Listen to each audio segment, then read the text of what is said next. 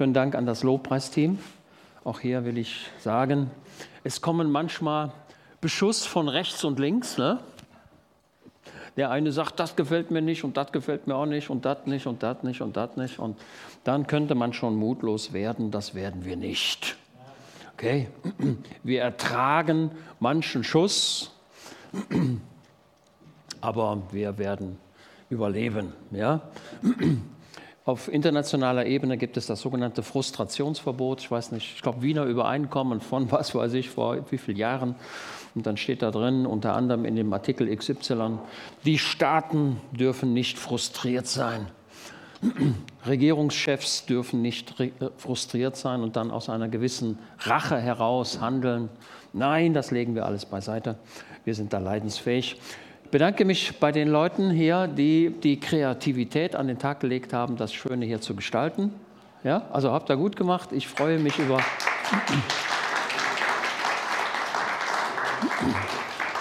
Ja, ich freue mich über Kreativität.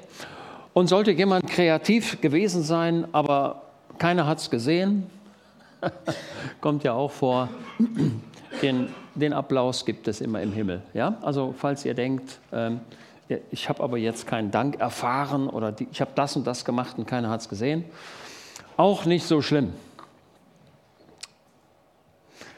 Okay, ähm, begrüße euch heute Morgen alle und es ist an mir, das Wort Gottes zu verkündigen und die Perikope, also der Text, um den es heute geht, den haben wir im Alten Testament, da komme ich gleich hin. Möchte aber vorher noch, ähm, mir fiel gerade, als ich da saß, ein Kollege ein, den ich vor drei, vier Wochen noch mal getroffen habe. Dieser Mensch, der ist aber schon weit in die 80, äh, ist aber immer noch fit. Und als er damals in Pension ging, nach knapp 50 Jahren Arbeit, ich glaube, die 50 hat er nicht erreicht, aber so zwischen 40 und 50, das kommt oft vor, wenn Leute schon mit 16, 17 in, Arbeit, in die Arbeitswelt eingeführt worden sind. Und wenn die dann mit 65 dann in Rente gehen, dann haben die durchaus, können die schon knapp 50 Jahre haben. Und dieser Mann, an den ich jetzt denke, der war während seiner knapp 50-jährigen Dienstzeit keinen einzigen Tag krank. Da werdet ihr sagen, der hat aber eine gesegnete Gesundheit gehabt. Nee, die hat er nicht gehabt. Der war krank wie jeder andere auch. Aber der hat gesagt, Mensch, ich bin heute Morgen so elend. Ich fühle mich überhaupt nicht, ich komme überhaupt nicht aus dem Bett. Und mir tut es hier weh und da weh. Und das kommt immer im Leben vor. Also ich kenne keinen Menschen, der ohne Schmerzen alt geworden wäre. Und sei es die Zahnschmerzen, die dich gequält haben. Und dann hat dieser Mann gesagt, aber ich sehe eine Pflichterfüllung. Und deswegen stehe ich jetzt auf, wie jeden Tag, und gehe zu meiner Arbeit. Natürlich, wenn jetzt sich jemand ein Bein bricht und im Krankenhaus liegt, der kann nicht arbeiten, keine Frage. Und wenn einer so verschnupft ist, dass es eher schädlich ist, dass er zur Arbeit kommt, weil er dann die anderen anstecken würde, auch. Aber ansonsten würde ich insbesondere auch den Leuten hier empfehlen, die noch eine Arbeitsstrecke vor sich haben, dass ihr versucht, so viel an euch ist, immer zur Arbeit zu kommen. Auch wenn man sich nicht gut fühlt. Und wenn jemand dieses, diese Strategie nicht hat, dann wird der Chef sehr schnell merken, ey, der ist aber oft krank. So ein, also ich, ich habe viele solche Gespräche geführt und habe gesagt, hören Sie mal, Sie sind aber das ist aber auffallend hier. Sie sind hier, was weiß ich, 32 Jahre und Sie haben jetzt schon 28 Krankentage. Äh, wie kann das denn sein? Was ist denn, liegt bei Ihnen was vor, dass wir Rücksicht nehmen müssen oder könnte es vielleicht auch einen anderen Grund haben, dass Sie nicht den, den richtigen Ansporn haben, die richtige Motivation? Ja, ja, ja, ja, und dann kommt das und das und das. Wenn dann jemand versetzt wird, dann sind das die ersten Leute, von denen man sich trennt. Und wenn, er, wenn, wenn es einem Unternehmen nicht mehr so gut geht, dann überlegt der Chef, der überlegt dann, von wem kann ich mich trennen, von, dem, von wem muss ich mich trennen.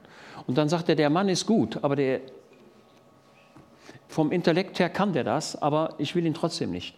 Ich nehme mir lieber jemanden, der jeden Tag kommt. Ich erkenne aus dem Wort Gottes, dass immer nur Fleiß belohnt wird. Fleiß und mutiges Vorangehen, das wird belohnt und das ist das, was auch die, der Geschäftsführer einer GmbH oder der Vorstand einer Aktiengesellschaft oder ein Behördenleiter oder sonst irgendjemand, der sieht das und merkt das und sagt, Mensch, das ist ein Mann, mit dem kann ich arbeiten. Mit dem kann ich, mit dem kann ich in die Zukunft gehen. Deswegen möchte ich euch ermuntern, gerade die etwas jüngeren Leute, so viel an euch ist, achtet nicht oder sagt nicht, oder manche sagen, ach, wie schön, dass ich krank bin, dann muss ich nicht arbeiten gehen. Das ist überhaupt schlecht. Das darf gar nicht sein. Man freut sich nicht über eine Beeinträchtigung, sondern man sagt, Herr, ich danke dir, dass ich mich heute gut fühle und dass ich zur Arbeit gehen darf. Ich danke dir, ich fühle mich heute nicht so gut, aber ich gehe trotzdem zur Arbeit. Ich danke dir dafür. Ich erbringe meine Dienstleistung und dafür werde ich auch bezahlt. Ist ja klar, ne? Also achtet darauf, dass ihr für eure Arbeitgeber wertvolle Arbeitnehmer seid. Und das wird immer gesehen, das wird immer gespürt. Und ich, mir sagte jemand, sagt der Müller, ähm, ich würde jeden Tag zur Arbeit kommen, auch wenn ich nicht bezahlt werde. Ja, ich sage, warum denn? Ja, sagt er, weil mir die Arbeit so viel Spaß macht. Das ist doch gut, oder? Das ist sogar am besten. Wenn man gerne zur Arbeit geht und es macht Spaß und wenn man dann noch gut bezahlt wird, umso besser. Auch da bin ich ein Fan davon, gute Arbeit auch gut zu bezahlen. Okay, das wollte ich so nochmal als Vorbemerkung loswerden. So. Wir haben heute das Abendmahl, keine, keine Angst, ich versuche heute diszipliniert zu sein. Äh, wir hatten am Mittwoch eine Bibelstunde und ich erlaube mir noch zwei, drei Gedanken davon nochmal aufzugreifen. Ähm, auch hier nochmal die Empfehlung an euch, kommt in die Bibelstunde, die sind nicht so schlecht, denke ich. Ähm, und wir alle brauchen das Wort Gottes und der Glaube kann nur wachsen, wenn wir Wort Gottes hören.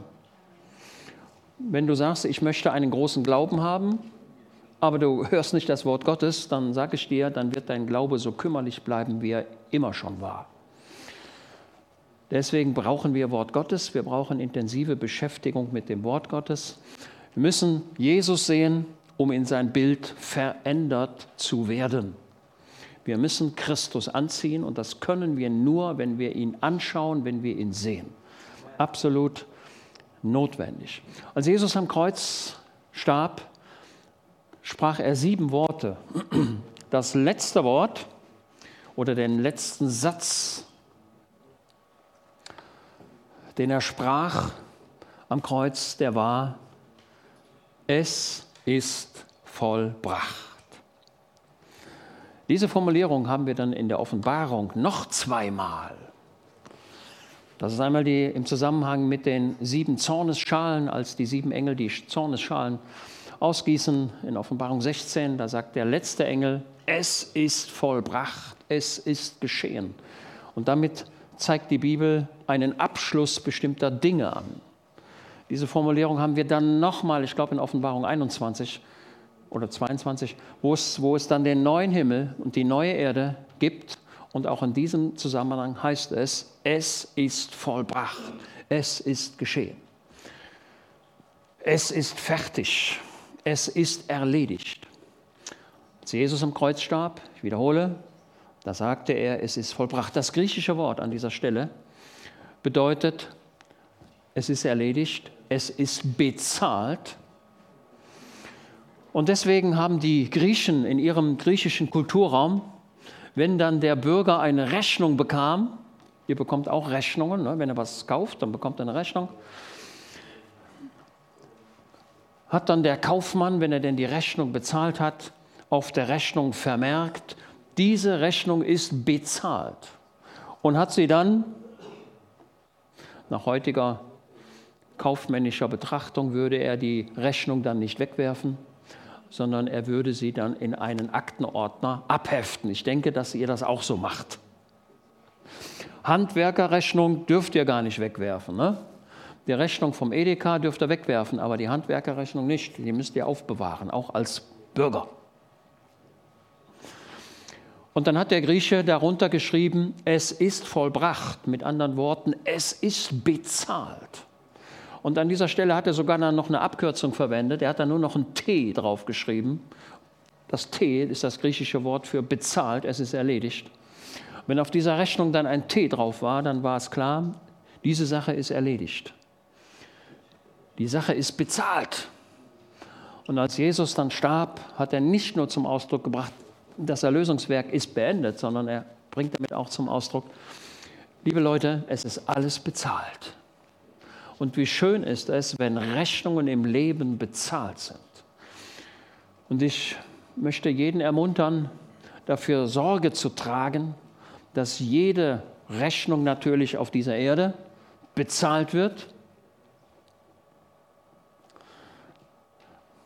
Auch die Steuern müssen bezahlt werden. Mache ich nicht so gerne, aber geht nicht anders. Wenn ich das nicht mache, kommt der Gerichtsvollzieher und dann muss ich doch zahlen. Also es ist schön, wenn jede Rechnung bezahlt ist. Wenn du abends ins Bett gehen kannst und sagst, alles ist bezahlt. Meine Mutter fragt mich oft, habe ich alles bezahlt?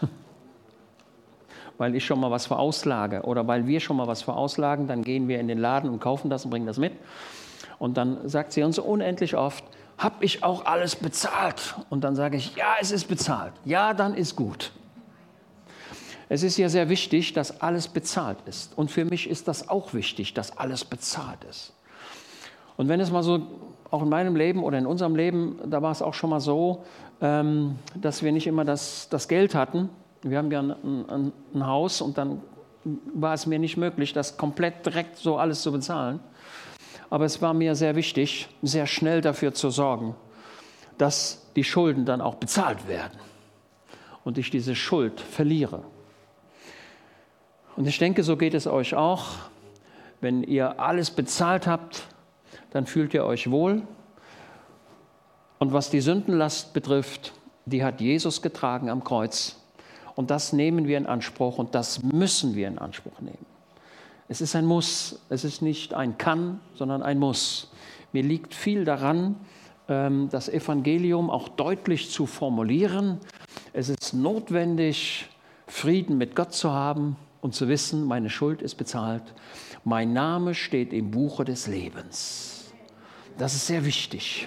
Ja, ich habe so, mir gedacht, so ein, also ein generelles Thema, Weckruf für Sünder oder Alarm für Sünder ähm, denn ich merke, dass eine gewisse Schläfrigkeit eingetreten ist, auch in der Christenwelt. Viele Dinge werden nicht so, naja, indem man sagt, nicht so schlimm, nicht so wichtig. Ähm,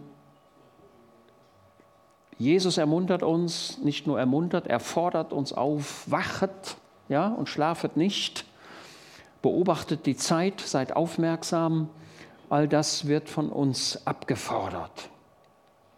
Die Zeit ist ernst und wir stehen kurz wiederum vor einer Zeiten, ja, vor einem Abschluss einer Zeit. Ich erkenne aus dem Wort Gottes bestimmte Haushaltungen, bestimmte Zeitpläne, bestimmte, ja, Zeitabschnitte. Da haben wir zum Beispiel den Zeitabschnitt im Paradies. Dann haben wir die Zeit bis zu Noah, als Noah die Arche baute, 120 Jahre lang und kein Mensch es für möglich hielt, dass ein Unwetter kommen würde. Denn die Leute sahen jeden Tag den blauen Himmel und dann sahen sie dort die Arche, den Fortschritt der Arche. Und dann haben sie gedacht, Mensch, was macht er denn da bloß? Völlig unrealistisch, völlig unvernünftig. Und so sagen viele Leute, es ist völlig unvernünftig, an Jesus zu glauben. Das sehe ich nicht so. Das ist, das ist für mich die einzige Rettung. Und dann kam jener Tag, wo Gott die Türen der Arche schloss und es fing an zu regnen. Und dann werdet ihr sagen, na ja, hat es angefangen zu regnen. Ey, das war ein Starkregen ungeahnten Ausmaßes, unendlich mal stärker als den stärksten Starkregen, den du jemals auf dieser Erde gesehen hast. Die Leute konnten nicht mehr vor die Tür treten, da kam das Wasser die Schleusen des Himmels öffneten sich und die Schleusen der Erde öffneten sich und es kam Wasser ohne Ende. Es kam etwas, was die Leute so nie erwartet haben. Und vor dieser Zeitenwende stehen wir jetzt auch wieder. Also wir haben das paradiesische Zeit, die Zeit bis Noah, von Noah bis Moses, von Moses bis Christus. Mit Christus hat die Gnadenzeit begonnen, das ist die Zeit, in der wir jetzt leben. Aber diese Gnadenzeit erfährt auch ein gewisses Ende. Und vor dieser Zeitenwende stehen wir, ich zitiere, ich komme gleich zu dem, zu dem eigentlichen Text, ähm, aus Matthäus 24, da heißt es, denn dann wird eine große, große Drangsal sein, wie sie von Anfang der Welt bis jetzt nicht gewesen ist, noch je sein wird. Es wird eine Zeit kommen für diese Erde. Nach meinem Verständnis wird die sieben Jahre dauern und wird eingeteilt in zweimal dreieinhalb Jahre. Das ist eine schlimme Zeit, die auf diese Erde zukommt. Und es ist so, wie Jesus hier sagt, Matthäus 24, Vers 21, denn dann wird eine große Drangsal, eine Trübsalzeit sein, eine, eine schwierige Zeit sein, wie sie von Anfang der Welt bis jetzt nicht gewesen ist, noch je sein wird. Und das ist im Grunde ein Zitat aus dem Daniel-Buch, Kapitel 12, Vers 1. Da heißt es nämlich auch so: Es wird eine Zeit sein, eine große Zeit der Bedrängung. Und vor dieser großen Zeit steht die Menschheit, nicht nur die Gemeinde Jesu, sondern die ganze Welt steht vor einem Zeitenumbruch. Und deswegen formuliere ich das so deutlich, damit ihr hinterher nicht sagen könnt, das hat mir nie jemand gesagt. Also auch das gehört dazu, dass wir die Dinge der, also die sogenannte Dinge der Eschatologie, also die Dinge der Lehre von den letzten Ereignissen, dass wir die eben auch betrachten. Also es kommt eine Zeit über diese Erde, über die ich heute nicht reden möchte, die nicht so schön ist oder besser gesagt, die extrem sein wird. Das Wort Drangsal hat, hat einen Ursprung im Englischen haben wir das Wort Tribulation, Tribulation. Und das, der, die Wortherkunft ist, wenn früher die Bauern das Getreide gesammelt haben, dann war die, bestand die Kunst darin, aus dem Getreide die Körner rauszunehmen, die Körner von dem Rest zu trennen. Das wurde dann üblicherweise auf einer Tenne gemacht. Und da haben die Leute damals die Idee gehabt, indem sie ein großes Brett nehmen, vielleicht so das Brett hier, vielleicht so groß wie der, wie der Tisch, so ein Brett, aber noch größer als diese Tischplatte, und haben dann durch diese Tisch, durch diese Holzplatte, durch dieses Holzbrett, durch dieses grobe Holzbrett Löcher gebohrt und haben in diese Löcher Steine reingesteckt. Die Spitzen der Steine drangen dann durch und waren auf der anderen Seite sichtbar. Das heißt, man hat ein großes Reibbrett produziert. Ein reibendes Brett. Und dieses reibende Brett wurde dann über das Getreide gezogen und auf diese Art und Weise die Frucht von dem Rest getrennt. Das ist Tribulation. Das ist Drangsal. Wenn so ein Reibbrett, das hat eine zerstörerische Wirkung, dieses Reibbrett wird über diese Erde gezogen. Das ist grausam, das ist furchtbar. Aber hier gibt es eine Lösung für Menschen, die Christus nachfolgen. Das ist sehr wichtig. Wenn ihr mittwochs kommt, dann habt ihr die Möglichkeit, auch hier noch mehr über diese Zeit, die da kommt, zu erfahren. Gehen wir jetzt zum eigentlichen Text, Josua Kapitel 3. Das ist das, wo es mir scheint, dass ich darüber reden sollte, Josua Kapitel 3. Da geht es um den Durchzug durch den Jordan. Die Situation ist die, das Volk Israel war aus Ägypten ausgezogen, weg aus Ägypten. Ägypten ein Bild für die Sünde, ein Bild auf die Bekehrung. Sie hatten das Blut des Lammes in Anspruch genommen. Sie hatten das Blut des Lammes auf ihre Türpfosten gestrichen, oben und rechts und links. Der Würgeengel ging vorbei, sie zogen aus Ägypten aus, ab in die andere Richtung, wieder nach Hause. zogen durch das Rote Meer. Und wir wissen, dass sich das Rote Meer trennte auf übernatürliche Art und Weise trennte Gott das Rote Meer und das Volk Israel mit vielen Hunderttausenden von Menschen, zogen auf übernatürliche Art und Weise auf trockenem Boden durch das Rote Meer. Und die Leute haben links und rechts geschaut. Da kann ich mir gut vorstellen, dass sie die Fische gesehen haben, die da durchs Meer schwammen. Also so stelle ich mir das vor. Das Rote Meer war nicht etwa nur 30 Zentimeter, wo man zu Fuß durchgehen konnte, wie manche Leute sagen. Nee, nee, die Wasser standen rechts und links wie Mauern. Was für ein Wunder, oder? Dann zogen sie durch das Rote Meer, kamen auf der anderen Seite raus, kamen zum Berg Sinai. Dort offenbarte sich Gott und gab dem Volk Israel sein Gesetz. Auf dem Berg Sinai haben wir dieselben Phänomene wie in Apostelgeschichte 2. Gott kam auf den Berg Sinai und so wie Gott auf den Berg Sinai kam, so kam der Heilige Geist in Apostelgeschichte 2 mit denselben Phänomenen. Okay, Gott gab das Gesetz dem Volk Israel mit dem Plan, E geht nach Kanaan. Das ist das Land, was ich euch verheißen habe, in das gelobte Land. Nun, wir wissen, einige hatten Unglauben und es führte dazu, dass das Volk Israel 40 Jahre durch die Wüste ziehen musste. Ganz exakt waren es 38 Jahre. Plus Vorlauf und Nachlauf kommen wir auf 40 Jahre. Und dann kommen sie an diesen Jordan. Ein ganzes Volk steht vor diesem Jordan.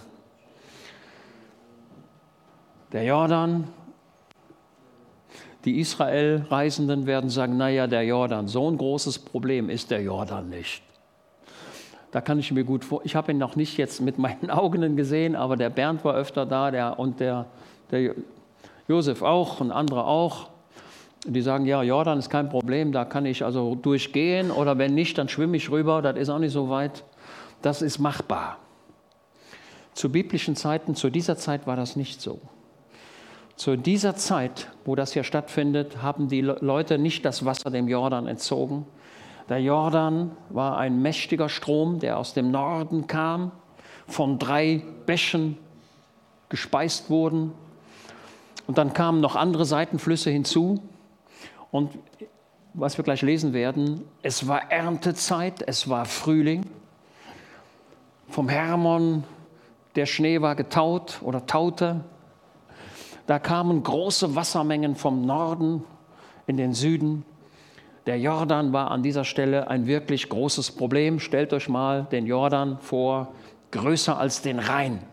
Wenn ich euch fragen würde, Mensch, ihr geht an den Rhein und dann sage ich, geht mal rüber, dann werdet ihr sagen, da kann ich nicht rübergehen. Und wenn ich da reingehe und schwimme, da weiß ich nicht, wenn ich hier reingehe, wo ich irgendwo am Niederrhein wieder rauskomme.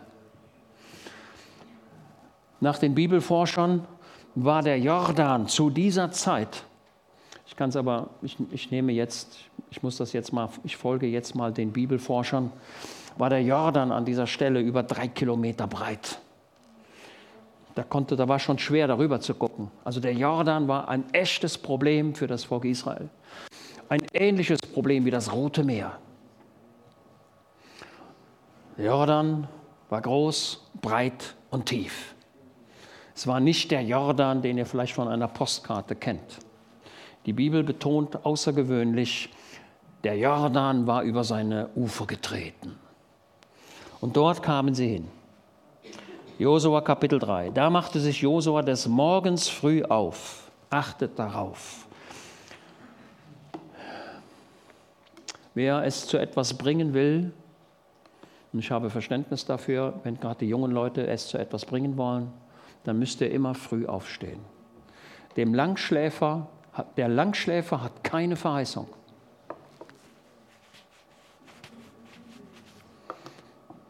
Deswegen habe ich auch, also mir fällt das immer ein bisschen schwer, die, der Argumentation zu folgen, indem man sagt, können wir denn am Sonntag nicht mit dem Gottesdienst um 11 Uhr starten, dann kann ich bis 10.30 Uhr noch schlafen. Also wenn ich jetzt mal von mir spreche, ich wüsste nicht, wo ich in meinem Leben mal bis 10.30 Uhr im Bett gelegen hätte. Vielleicht als 13-Jähriger oder so, aber ansonsten wüsste ich nicht. Ich bin dann auch nicht mehr müde. Also wenn ich nicht mehr müde bin, was mache ich denn dann? Dann stehe ich doch auf, oder? Also ich habe überhaupt gar keine Lust, morgens im Bett rumzuliegen. Also ich freue mich, ich freue mich auf den Gottesdienst. Und mir fällt es schwer, der Argumentation zu folgen und zu sagen, das Bett ist auch schön. Ja, nachts ist das Bett schön, aber nicht am Sonntagmorgen. Und auch nicht, wenn du zur Arbeit gehst. Und wenn du müde bist, musst du abends ins Bett gehen, um sechs vielleicht oder um 19 Uhr. Ja, ich kenne viele Leute, die sagen, wenn ich abends nach Hause komme, dann gehe ich, muss ich noch ein bisschen essen. Und dann haben wir 7 Uhr, 8 Uhr, dann muss ich sehen, dass ich ins Bett komme. Damit ich um 5 Uhr wieder aufstehen kann. Oder um 6. Okay. Da machte sich Josua des Morgens früh auf und sie brachen auf von Schittim und kamen an den Jordan, er und alle Söhne, dort rasteten sie, bevor sie hinüberzogen. Das Wort hinüberziehen, das ist ganz unglaublich, ich habe es mir hier bei mir extra markiert, das kommt in den Kapiteln ähm, 3 und 4 22 Mal vor. 22 Mal. Hinüberziehen, hinübergehen, durchqueren, in der deutschen Sprache oft mit einem anderen Wort, aber immer, das urtextliche Wort ist immer dasselbe, hinübergehen, hinüberziehen. Also will sagen, es gibt Probleme in deinem Leben, da gehst du durch. Das ist so ein bisschen die Botschaft für heute. Es gibt Probleme, die stehen vor der Türe und die sehen so aus, dass man das Problem nie bewältigen kann, weil es zu groß ist. Probleme sind da, Probleme werden kommen und Probleme werden auch für diese Menschheit kommen. In nicht absehbarer Zeit. Was wir jetzt auf dieser Erde haben, das sind die Geburtswehen, von denen Jesus spricht. Die Zeit wird sich demnächst extrem verändern. Und es geschah nach Ablauf von drei Tagen, das kommt in der Bibel immer wieder vor, es geschah nach Ablauf von drei Tagen, ich weiß nicht, warum warum das da so steht, aber es waren hier wieder die drei Tagen. Da gingen die Aufseher durch das Lager. Irgendwie merkten sie, yes, es ist jetzt Zeit, jetzt müssen wir was tun. Die drei Tage, die kommen öfter in der Bibel vor, denn Jesus war wie viele Tage und wie viele Nächte im Herzen der Erde? Drei Tage und drei Nächte war er im Herzen der Erde und jetzt nehme ich genau das Wort, was wir im Text haben in Matthäus 12, denke ich doch, es wird euch kein anderes Zeichen gegeben werden als das Zeichen des Jona. Denn gleich wie, drei, wie Jona drei Tage und drei Nächte war im Herzen der Erde, also wird der Sohn des Menschen auch drei Tage und drei Nächte im Herzen der Erde sein. Und dann sagt Jesus, die Leute von Ninive werden aufstehen und gegen euch Zeugnis geben, denn hier steht mehr als, als Jona. Und die Königin des Südens wird aufstehen und gegen euch zeugen. Als sie zu Salomo kam und die Herrlichkeit Salomos sah, und dann sagt Jesus, und hier steht mehr als Salomo. Okay, und es geschah nach Ablauf von drei Tagen, da gingen die Aufseher durch das Lager und sie befahlen dem Volk, sobald ihr die Lade des Bundes des Herrn, eures Gottes seht, wenn die Priester, die Leviten sie aufheben, dann sollt ihr, dann sollt ihr von eurem Ort aufbrechen und ihr nachfolgen. So, jetzt sehen wir, Gott hat einen Plan, wie man durch den Jordan kommt. Gott hat einen Plan, wie man durch das Problem kommt. Gott hat einen Plan, wie man Probleme bewältigen kann. Und das Erste, was Josua hier macht, er stellt die Lade Gottes als Zeichen der Gegenwart Gottes nicht ans Ende, sondern wo stellt er sie hin? An die Spitze. Die Lade des Herrn, die Bundeslade, die hat dann auch in diesem Kapitel die, die, das Wort Bundeslade, das kommt dann fast in jedem Vers vor und hat immer wieder andere Formulierungen. Da heißt es die Lade des Bundes, dann heißt es die Bundeslade oder die Lade des Bundes des Herrschers der ganzen Welt. Also Josua stellt die Bundeslade an die Spitze des Volkes Israel und sagt dem Volk Israel, eh, guckt dorthin, guckt auf die Lade des Bundes. Und das ist das Prinzip Gottes. Gott stellt sich an die Spitze des Problems und sagt, ey, pass mal auf, ich weiß, dass du den Jordan nicht teilen kannst, aber ich kann es. Deswegen konzentriere dich auf mich, schau auf mich. Ich löse das Problem. Habt ihr? Und die Dinge, die auf diese Erde zukommen, die nicht erfreulich sind, da ist es auch mein Trost, indem ich sage, Herr, ich schaue auf dich, du hast einen Plan für mich, du hast einen Weg für mich, du hast einen Plan für die Familie, du hast einen Plan auch für die Enkelchen und du hast auch einen Plan für die, die dann noch danach kommen. Okay? Aber eins ist wichtig, Christus muss an die Spitze. Okay, ich habe mir hier einen Satz reingeschrieben. Ähm, na, ihr wartet noch ein bisschen. So, sobald ihr die Lade des Bundes des Herrn, eures Gottes, seht, wenn die Priester, die Leviten sie aufheben, dann sollt ihr von eurem Ort aufbrechen und ihr nachfolgen. Doch soll zwischen euch und ihr ein Abstand von etwa 2000 Ellen sein. Ich habe darüber nachgedacht und gesagt, das gibt es doch gar nicht. 2000 Ellen, ne? Da gibt es da gibt's ein paar Leute, die sagen, ja ist doch klar, 2000 Ellen sind 2000 Jahre bis Jesus. Na, passt nicht so ganz, ne? 2000 Ellen ist wie viel Meter? 1000 Meter, knapp 1000 Meter, ne? So ungefähr 900, 1000 Meter. Eine Elle, kommt darauf an, welche Elle man nimmt. Für mich ist die Elle immer einen halben Meter.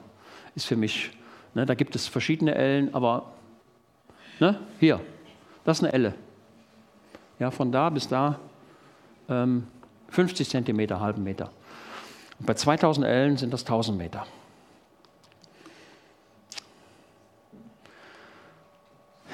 Warum ist dieser Abstand hier? Aber ich sehe im Alten Bund, im Alten Bund sehe ich eine, einen enormen Respekt vor der Gegenwart Gottes. Und mir scheint in der heutigen Zeit, auch wenn wir im Neuen Testament leben, das habe ich wohl verstanden, aber Gott, der Gott des alten Bundes, ist auch der Gott des neuen Bundes. Ich sehe wohl, dass der Vorhang im Tempel zerrissen ist und dass wir als Menschen, die nach Christus leben, Zugang zum Allerheiligsten haben. Das sehe ich wohl. Und wir dürfen mit Freimütigkeit in die Gegenwart Gottes eintreten. Trotzdem ist Gott Gott. Und mir, ich bin immer erschrocken, wenn in irgendwelchen Formulierungen Gott in seiner Größe demontiert wird. Das darf nicht sein. Gott ist heilig. Und das müssen wir uns immer wieder sagen. Das bedeutet nicht, dass wir Angst vor ihm haben müssten, denn Gott ist mein Vater, er liebt mich und trotzdem ist er Gott. Hier im Alten Testament sagt Gott, ey, lass da mal einen Zwischenraum. Ich habe es nicht ganz verstanden, aber ich verbinde das nach, heutigen, nach meiner heutigen Erkenntnis mit dem Umstand, dass Gott eben heilig ist. Und sie sollte gut gesehen werden. Das kommt auch hinzu. Dann sollt ihr von diesem Ort aufbrechen und ihr nachfolgen. Doch soll zwischen euch und, ja, haben wir. Ihr dürft euch, ihr dürft euch ihr nicht nähern. Nur dann werdet ihr den Weg erkennen, den ihr gehen sollt, denn ihr seid den Weg bisher noch nicht gegangen. Okay? Also, die Botschaft heute ist auch, es gibt, es gibt Dinge, die, die vor deinem Leben stehen, die sind neu für dich. Dinge, Dinge, die du bisher noch nicht so erlebt hast. Aber hier ist jetzt schon vorgreiflich das Wort Gottes, das dir zuruft, eh, auch wenn Dinge in deinem Leben vorkommen, von denen du noch keine Ahnung hast, ich bin dabei. Die Bundeslade ist vorne. Jesus ist kein Treiber, sondern Jesus ist ein Hirte. Was ist der Unterschied zwischen einem Hirten und einem Treiber? Naja, der Treiber steht immer hinten und der Hirte steht immer vorne. Jesus ist der gute Hirte, der vorne steht. Und dann lass ihn bitte auch vorne stehen in allen deinen Entscheidungen. Wenn du sagst, ich muss ein Auto kaufen, ähm, dann sagt Herr Jesus, ich habe die Not, ich brauche ein neues Auto, bitte führe mich, leite mich. äh, gib mir eine gute, öffne den Weg für mich. Herr, du siehst das Problem und wenn es so sein sollte, dass du denkst, ich sollte mit der Bahn fahren, mache ich das auch gerne, aber bitte zeig mir den Weg, was ich tun soll. Ich lasse den Heiland vorne gehen in allen meinen Lebensentscheidungen. Sehr, mein, mein Zuruf wäre, mache nicht die Dinge alleine, sondern in allen deinen Lebenssituationen sag, Herr, führe mich und leite mich. Okay? Wenn der gläubige Mensch morgens betet, dann ist es so, als wenn der Heiland geradezu seine Engelwelt um dich versammelt. Und der Himmel hört das Gebet und sagt, der Mann hat gebetet, die Frau hat gebetet, die hat darum gebetet, dass um Führung und Leitung und die gewähre ich heute und morgen auch. Und du nimmst die Engelwelt mit in deinen Lebensalltag mit. Wenn du aber sagst, heute bete ich nicht, das schaffe ich alleine. Ich habe mal eines Tages habe ich mal oder ich habe na, ich habe den Gedanken öfter, dass ich sage, heute bete ich nicht und dann will ich mal gucken, was passiert. Und dann denke ich direkt, nee, lieber nicht. Nee, lieber nicht. Nee, das machst du nicht. Nee, die, das, das, nee, dann du, würdest mit deinem Leben spielen. Und dann sage ich, Heiland, nee, ich weiß, dass ich nichts aus eigener Kraft kann. Und so ist es bei dir auch. Du, mög, du, mögst, du magst vielleicht hin und wieder denken, das hast du gut gemacht. Ne?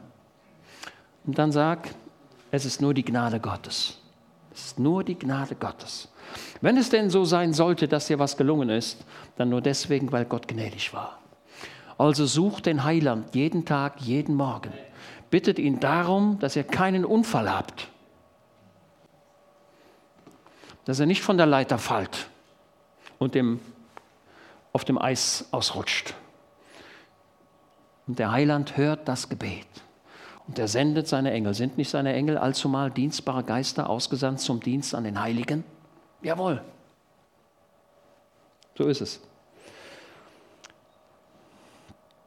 Und Josua sagte zu dem Volk, heiligt euch.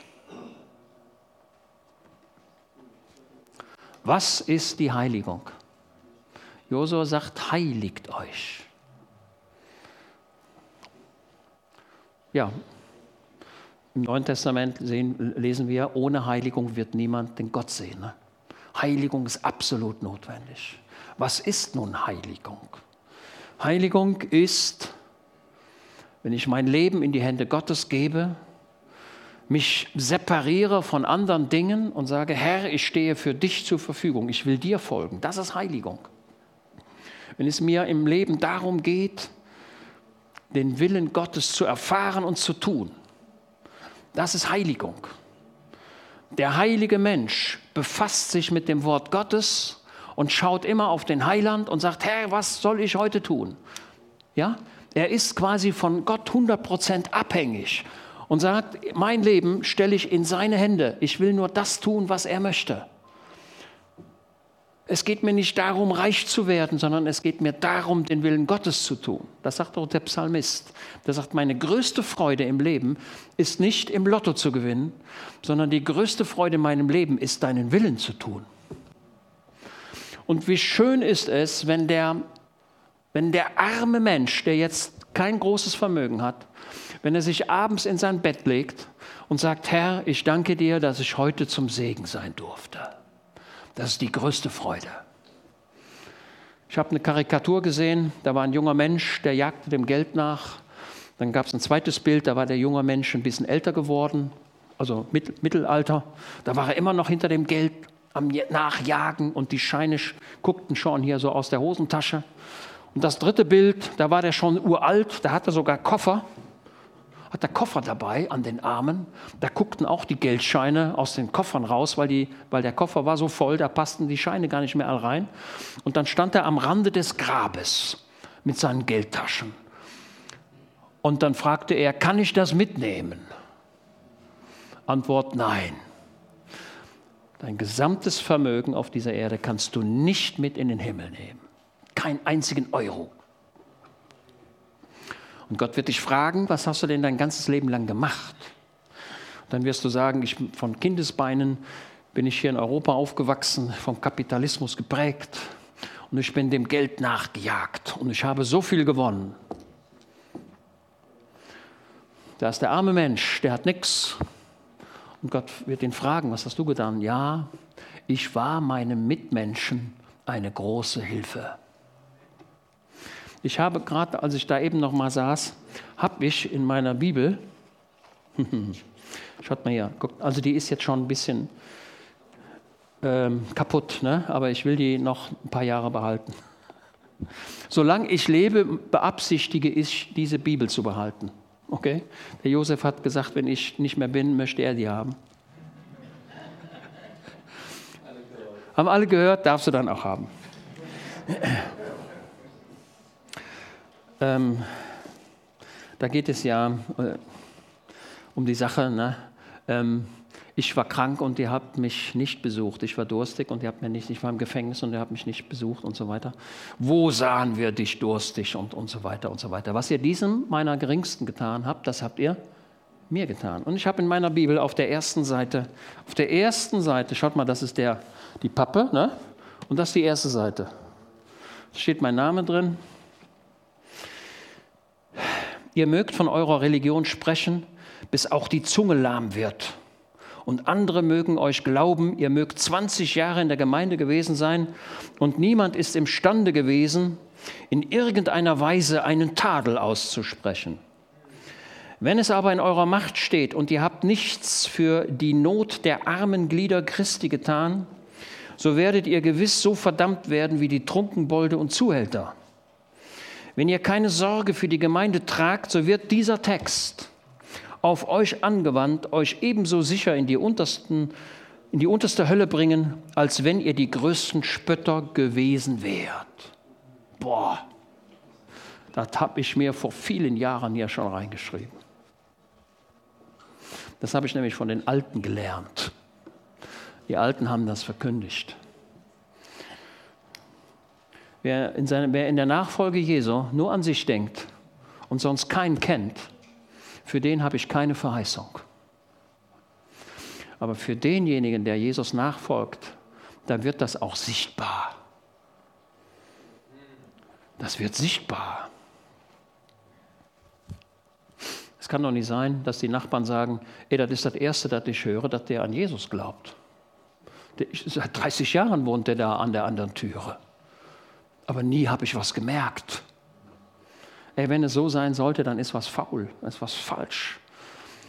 Deine Nachbarn, deine Arbeitskollegen müssen wissen und merken, das ist jemand, der an Jesus glaubt. Und wenn dann die anderen sagen, der ist verrückt, weil er ja an Jesus glaubt, dann lebt damit. Also ich lebe mein ganzes Leben damit, dass andere Leute eine andere Auffassung haben. Wichtig ist immer der Vortrag, wie es vorgetragen wird. Also du darfst eine andere Auffassung haben, auch im täglichen Leben darfst du unterschiedliche Auffassungen haben, aber du darfst sie nicht in einer unverschämten Art und Weise vortragen. Und das ist das Problem, was wir haben. Indem man sagt, du bist ja verrückt, das ist so und so. Die richtige Formulierung ist, lieber Bruder, nach meiner Einschätzung könnte man es vielleicht auch so und so sehen. Sollen wir nicht mal darüber nachdenken? Und dann würde der andere sagen, ja, hört sich gut an. Ja, es ist oft eine Sache, wie man eine Meinung vorträgt. Und in der Art und Weise des Vortrags versperrt man die Herzenstüre des anderen. Also nie würde man sagen, ey, du wirst dich bekehren, sonst kommst du in die Hölle. Ja, hin und wieder kann es auch mal notwendig sein, wenn es eine Vorgeschichte gibt. Aber der Kern des Evangeliums ist der, dass man sagt, Jesus liebt dich, bekehre dich und die Hölle hat kein Recht mehr auf dich. Der Ungläubige, der auf dem Sterbebett sich bekehrt, der kommt auch in den Himmel, wenn er sich bekehrt. Aber er bekehrt sich nicht aus Liebe zu Jesus, sondern er bekehrt sich, weil er Angst vor der Hölle hat und kommt deswegen zu Jesus. Besser ist, wenn man freiwillig zum Heiland kommt, wenn man noch nicht auf dem Sterbebett liegt. Okay, so, kommen wir zurück, Josua 3. Also die Bundeslade steht vorne, das ist sehr wichtig. Und das Volk Israel sollte sich heiligen. Ohne Heiligung wird niemand Gott sehen. Das, ist, das sind Dinge, die wir tun müssen. Denn morgen wird der Herr in eurer Mitte Wunder tun. So, jetzt habe ich hier in meiner Bibel eingetragen, Gottes Volk sollte sich von Gottes Ratschluss abhängig machen. Der Josua sagt nicht, morgen, morgen früh wird der Jordan wie folgt getrennt oder morgen früh wird auf übernatürliche Art und Weise eine Brücke über den Jordan gespannt. Gott sagt auch nicht, ich werde einen Regenbogen kommen lassen und das Volk Israel wird über diesen Regenbogen über den Jordan gehen, sondern Gott sagt nur, es wird ein Wunder geschehen, aber er sagt nicht welches. Achtung, in kindlicher Passivität von ihm abhängig sein. Das ist es. Indem du sagst, Herr, da ist ein Problem oder es kommt ein Problem, ich weiß noch nicht, welches es sein wird, aber du machst mir deutlich, es kommt etwas. Aber ich bin von dir abhängig und setze mein Vertrauen in deine hundertprozentige Übernatürlichkeit. Okay?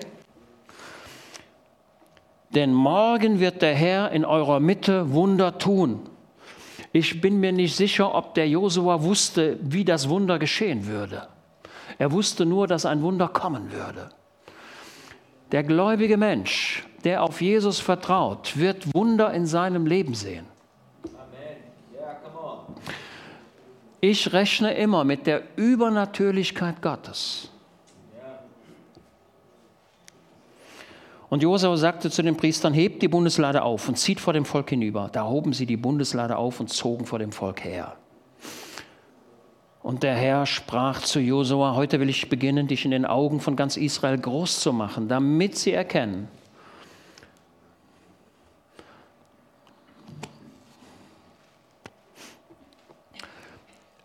in den letzten, in der, in der Trübsalzeit, wird am Ende der Trübsalzeit Jesus groß gemacht. Jesus wird wiederkommen. Und seine Füße werden den Ölberg betreten, der Ölberg wird sich spalten und alle Welt wird erkennen, das ist der König.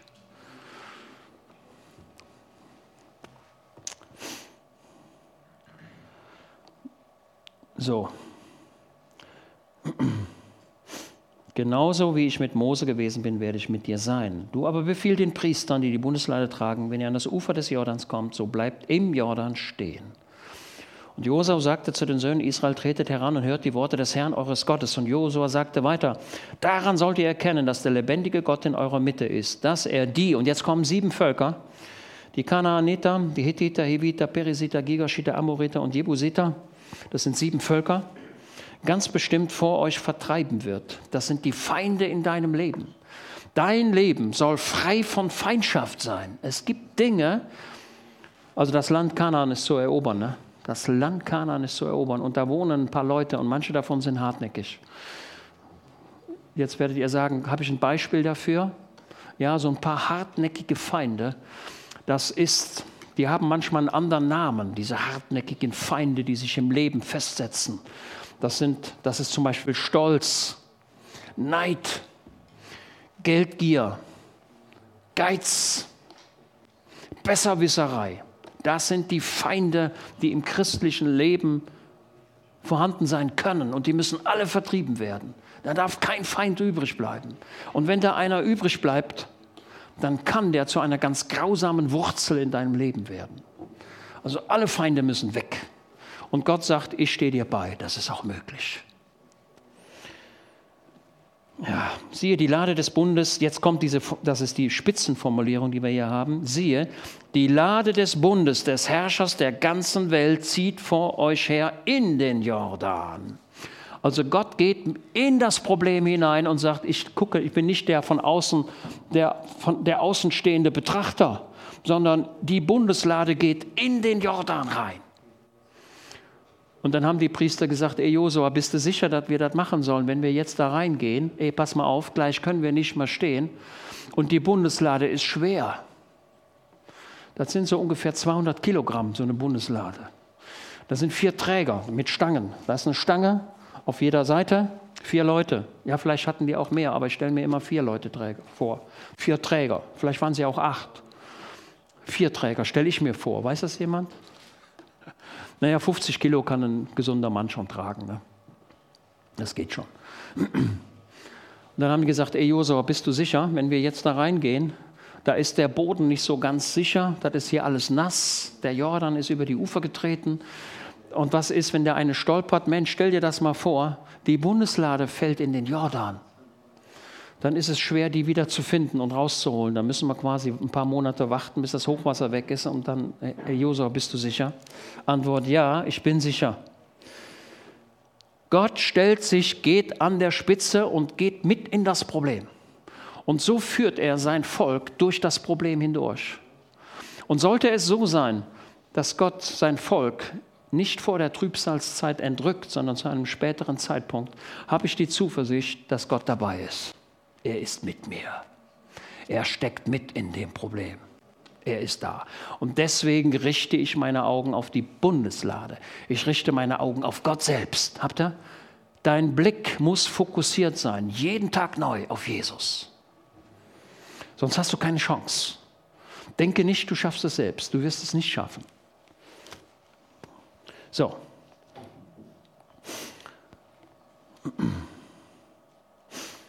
Nun denn, nehmt euch zwölf Männer aus den Stämmen Israels, jeden, ein, äh, je, je einen Mann für jeden Stamm. Und es wird geschehen, sobald die Fußsohlen der Priester, die, Lade, die die Lade des Herrn, des Herrn der ganzen Erde tragen, ihr seht schon wieder eine, etwa, eine ähnliche Formulierung, aber andersrum gedreht, tragen, im Wasser des Jordans stillstehen, wird das Wasser des Jordan, das von oben herabfließende Wasser, abgeschnitten werden und es wird stehen bleiben wie ein Damm.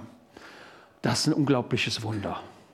Also ich sehe Red Sea Crossing, also die, die, die, die Durchquerung des Roten Meers, ist ein fantastisches Wunder. Aber die, die Durchquerung des Jordans ist ein Wunder, das dem im Nichts nachsteht. Gott hat hier eine andere Art. Er stoppt, ne? das Wasser fließt. Was heißt Jordan auf Deutsch? Was heißt Jordan auf Deutsch? Jordan. Jordan auf Deutsch heißt abwärts, abwärts fließend. Der Jordan, heißt, der Jordan heißt Jordan, weil er abwärts fließt. Da würdet ihr sagen, jeder Fluss fließt abwärts. Ja, aber ich sehe auch das Wort dann in diesem Wort, Jordan. Dann ist im Norden, ne? auch das könnte ein Gedanken sein, bin mir nicht so ganz sicher. Okay. Nun denn, und so weiter. Das Wasser wird abgeschnitten. So, wie hat Gott denn das Wasser abgeschnitten? Was hat er gemacht? Ich denke, wir lesen es mal. Vers 14. Und es geschah, als das Volk aus seinen Zelten aufbrach, um über den Jordan zu ziehen, wobei die Priester, die die Bundeslade trugen, ey, das haben wir jetzt schon so oft gehört, die Bundeslade, die Bundeslade, die Bundeslade, ne? Die Bundeslade, ey, das kommt fast in jedem Satz vor. Wobei die Priester, die die Bundeslade trugen, vor dem Volk herzogen und als die Träger der Lade an den Jordan kamen und die Füße der Priester, die die Lade trugen, in das Wasser am Ufer tauchten, der Jordan aber führte in der ganzen Erntezeit Hochwasser, da blieb das von oben herabfließende Wasser stehen. Wo war das? Wo blieb es stehen? Es richtete sich auf wie ein Damm, sehr fern bei der Stadt Adam. Bei der Stadt Adam hat Gott einen Wall gemacht. Ne? Vielleicht hat er die tektonische Platte so ein bisschen angehoben. Ich weiß nicht, wie er es gemacht hat. Auf jeden Fall hat er da eine, eine, Erdaufschüttung verursacht. Das kann durch ein Erdbeben geschehen sein oder übernatürliche Art und Weise, ich weiß es nicht. Auf jeden Fall hat der Jordan, der dann normalerweise so, so geflossen ist, hat Gott einen Damm gemacht, indem er die Erde da so ein bisschen angehoben hat oder wie immer er das gemacht hat. Auf jeden Fall blieb der Jordan stehen. Da kam kein Nachschub. Und Adam liegt ungefähr 20 Kilometer nördlich von dieser Stelle. 20 Kilometer oder 30 Kilometer, also ziemlich weit weg. Ziemlich weit weg hat Gott den Jordan angehalten. Gott hält das Problem ziemlich weit weg von dir. So, interessant ist, dass dieser, dieser Damm, wie hieß die Stadt, wo Gott das gemacht hat? Wie hieß diese Stadt? Adam. Wer ist Adam? Er würde sagen, Adam ist der erste Mensch. Ne?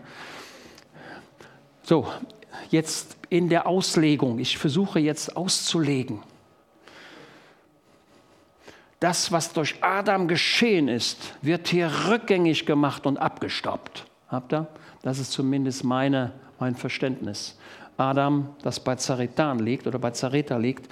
Was Zareta, Zaretan ist, alle Bibel, ich habe keinen Bibelforscher gefunden, der mir das hätte erklären können.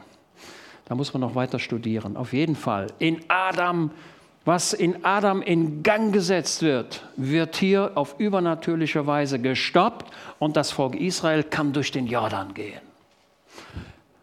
Der Jordan ist natürlich auch in der neutestamentlichen Auslegung immer ein Bild auf den Tod. Ne? Der gläubige Mensch geht durch den Todesjordan.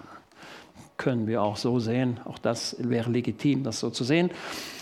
Aber was ich euch deutlich machen möchte, ist, dass Gott das fließende Wasser, das den Übergang verhindert, in Adam abgestoppt hat. Und das ist, ich sehe hier, das Erlösungswerk des Heilandes.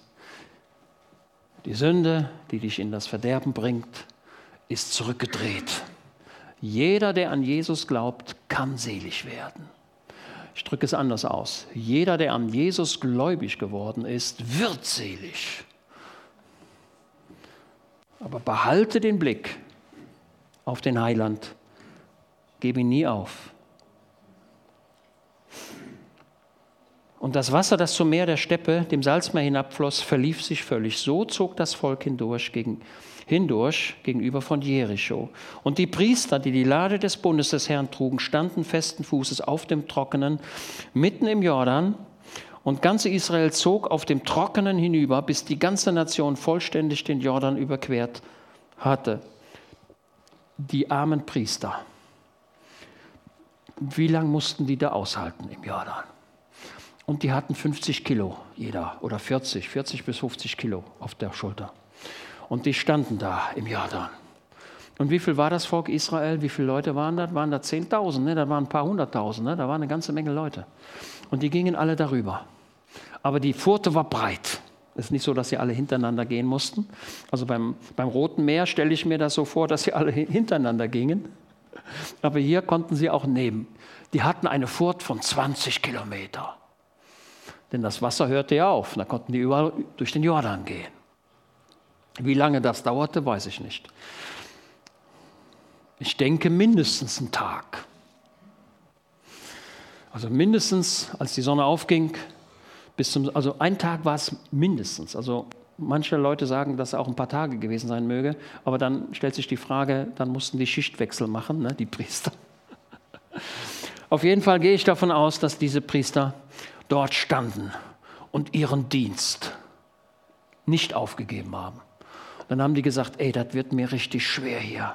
Schaffe ich überhaupt den Tag? Und die haben das geschafft. Die standen dort im Jordan und haben die Bundeslade nicht abgelegt. Und dann haben die gesagt, ey, da haben die, kann ich mir gut vorstellen, dass sie schon mal so zurückgeschaut haben Richtung Osten. Ne? Also die gingen ja von Osten in den Westen. Und dann haben die geguckt, wie viel sind das denn noch da? Wann sind die endlich alle durch? Und irgendwann hat der Josua gesagt, so, jetzt sind alle durch. Und dann haben die Priester gesagt, okay, wunderbar, dann dürfen wir auch weitergehen. Und sie kamen auf der anderen Seite an. Ja, hinüber, bis die ganze Nation vollständig den Jordan überquert hatte. So, damit bin ich schon zum Ende gekommen. Konklusion, Zusammenfassung, Schluss, Ergebnis. Es gibt, es werden, es werden Probleme in deinem Leben auftauchen. Auch auf die Gemeinde Jesu kommt eine Zeit, eine schwierige Zeit. Für diesen ganzen Erdball kommt eine schwierige Zeit. Das kann ich nicht verleugnen. Wenn ihr mehr davon wissen wollt, müsst ihr am Mittwochs kommen. Aber eins ist sicher, der Heiland ist vorne. Die Bundeslade ist vorne. Die Priester tun, ihren schweren Dienst und stellen sich auf das Wort des Josua, beziehungsweise auf das Wort Gottes hin, stellen sich in den Jordan.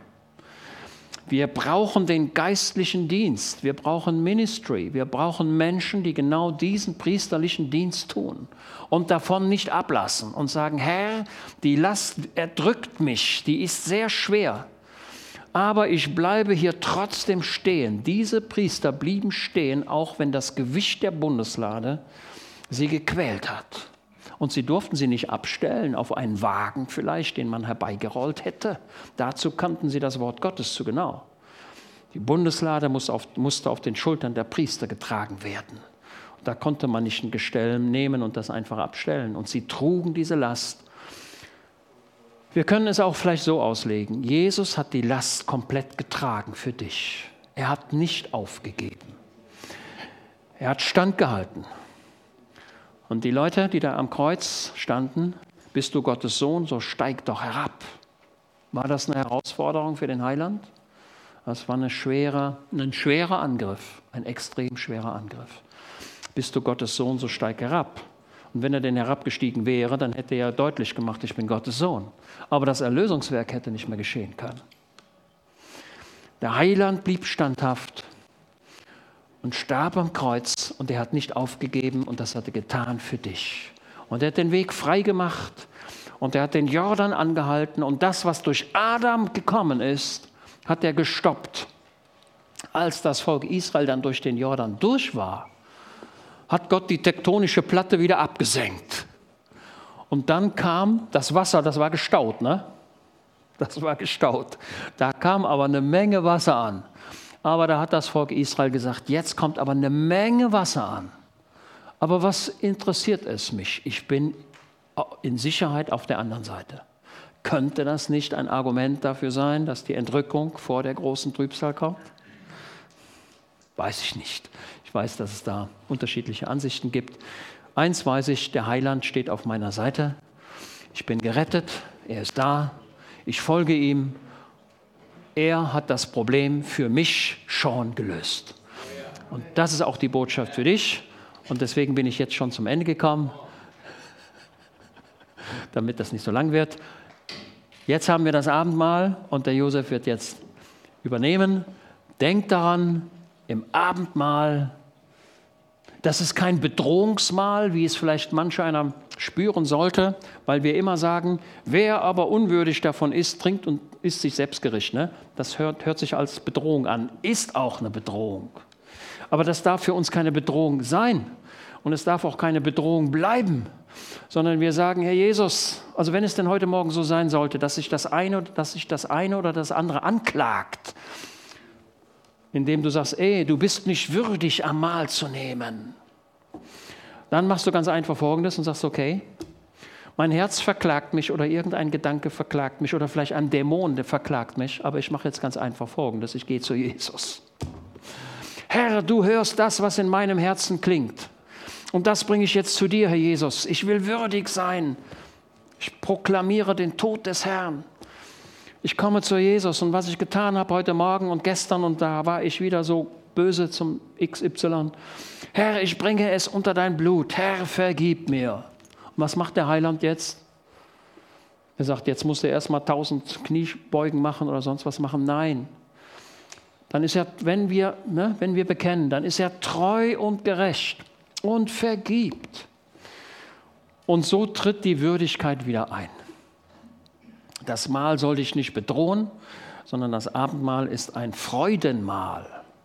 Denn alle essen von dem Brot und trinken von dem Blut, also von dem Wein, und dokumentieren dadurch, Jesus ist am Kreuz gestorben. Er hat seinen Körper gegeben, aber nicht nur seinen Körper, sein Fleisch, sondern auch das Blut des Lammes ist herabgeflossen am Kreuzesstamm und hat alles gut gemacht. Und das mache ich mir heute wieder neu zu eigen. Okay? Das ist der Sinn des Abendmahls. Der Sinn des Abendmahls besteht darin, mich wieder neu zu freuen und das Erlösungswerk Jesu wieder, wieder. Jetzt werde ich sagen, haben wir letzte Woche schon gemacht oder letzten Monat haben wir gemacht. Ja, es gibt sogar Leute, die sagen, die, das Abendmahl müssten wir jeden Tag haben. Und da würde ich mal sagen, ihr habt da eigentlich recht. Ja, warum nicht? Es ist die tägliche Freude darüber, dass Jesus gestorben ist und ich sein Kind bin. Und das proklamieren wir. Ja? Also das Abendmahl ist eine Hilfe für den gläubigen Menschen. Da kann er was essen, da kann er was schmecken, da kann er etwas nehmen. Und das Abendmahl ist ein Gemeinschaftsmahl. Das wird nicht in der Ecke genommen, für mich persönlich, weil du sagst, die anderen sind so böse. Das, das ist ein gemeinsames Mahl. Wir alle gehören zu einer Familie. Okay? Das Abendmahl bringt eine Gemeinde zusammen. Das ist wesentlicher Bestandteil der neutestamentlichen Gemeinde.